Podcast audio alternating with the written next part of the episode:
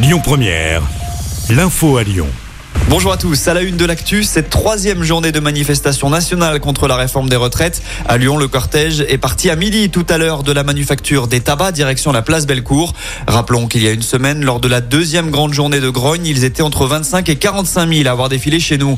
Forcément, vous le savez, cette journée de manifestation s'accompagne de perturbations. Le secteur des transports est bien évidemment impacté. À la SNCF, deux TGV sur 5 circulent sur l'axe sud-est. Même chose pour les Ouigo. En Auvergne-Rhône-Alpes, seulement 3 TER sur 10 fonctionnent. Le trafic TCL est également perturbé. On vous a mis le détail sur notre site et notre application. Et puis la mobilisation touche également les raffineries, dont celle de Fézin.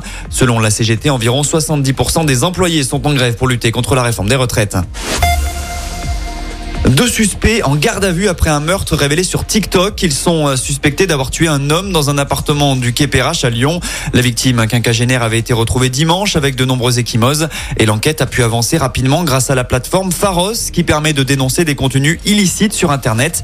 TikTok a signalé une vidéo diffusée vendredi dernier sur son réseau social dans laquelle on y voyait une scène de violence impliquant un homme gisant au sol en partie dénudé et victime de coups. La scène ayant été filmée sur la région lyonnaise, l'appartement a ensuite pu être localisé et les policiers ont découvert, en plus de la victime, deux autres hommes qui dormaient dans une chambre à côté.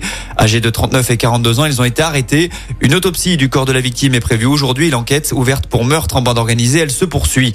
Et puis euh, l'actu, c'est aussi cette tragédie en Turquie et en Syrie. Un nouveau séisme, le troisième en 24 heures de magnitude 5,6, cette fois a touché la Turquie. Le bilan encore provisoire ne cesse de grimper. Il fait déjà état de plus de 4700 morts et 20 000 blessés. Enfin, on termine avec un petit mot de sport. Le loup se renforce. Martin Pagerello s'est engagé pour deux saisons avec Lyon. Le demi de mêlée du stade toulousain jouera donc au loup à partir de la saison prochaine.